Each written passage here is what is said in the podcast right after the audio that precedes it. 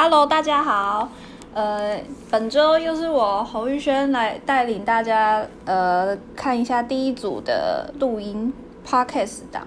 那呃，本周我们想要讨论的是物质经济下的产品生命周期。那物质经济呢，就是原料一路开采啊到报废的过程。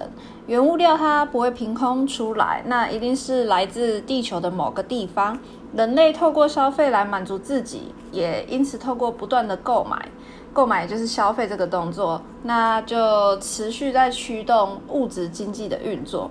那产品的生命呢？它其实就是指呃，就是市市面上的营销生命。产品跟人的生命一样。会经历形成啊、成长啊、成熟、衰退这样的四个周期，因此呢，就是有了产品生命周期管理，也就是在管理这这四四个部分。那物质经济下，你怎么看产品生命周期？周期其实非常的快速，它就会从导入期到衰退期，然后离开这个市面上。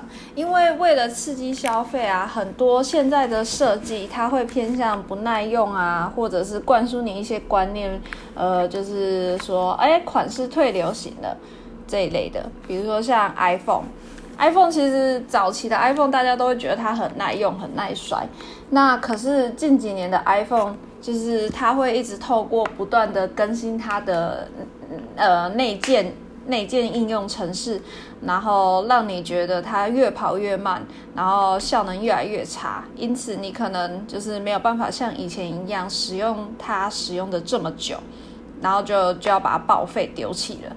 对，那一个产品它离开这个市面上以后呢？也不可能就凭空消失嘛。如果呃它运气好一点，它可能可以被回收，就是可能有人再把它拿去用，那可能再再多活几年。但是通常它如果没有人拿去回收或者再去使用的话，它最后一步其实就是去焚化。焚化厂或者是掩埋场，那进入这两个地方以后呢，它其实就会造成呃很多问题嘛，就是呃像是空气污染啊、土壤污染啊，或水资源污染。要，焚化厂呢本身呢在燃烧呃物质的时候呢，还有可能会释放出像戴奥星这种非常有毒的呃污染。对，那其实不管是空气、土壤、水资源啊这一些污染呢，它最终最终其实就是透过大自然的生态链，它又会回到人体，那造成人类自己的伤害。因此呢，就是透过产品生命周期的概念啊，来管理产品。那从最源头的，就是刚刚讲的四个部分的导入期。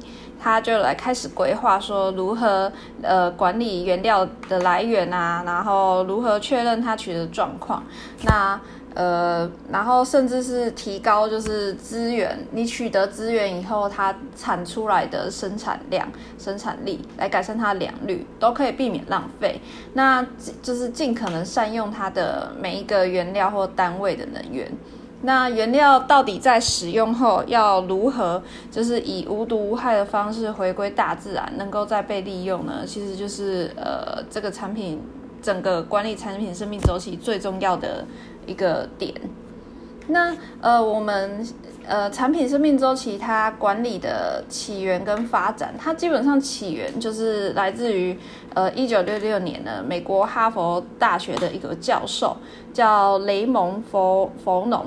他在他在产品周期中的国际投资与国际贸易一书中去提出这个概念的。那产品生命周期，它在台湾的发展，呃，我这边把它分为四个部分。第一个就是一九七零年代，因为世界国各国其实都在推动贸易自由化。那第二个呢，就是一九九零年代，科技它就是日新月异。啊，越易，所以会使产品啊，还有服务啊这些复杂度都提高。那第三点就是产业的环境变动非常的快，因此生命周期就像我刚刚提的 iPhone 这个例子，它的生命周期就会大幅的缩短。那第四点就是成熟的呃产业电子化技术，它会改变企业的模式。那就像 ERP、S SCN。这一类的它其实就造就了产品生命周期管理。那以上是我们这一组呃本周的分享谢谢。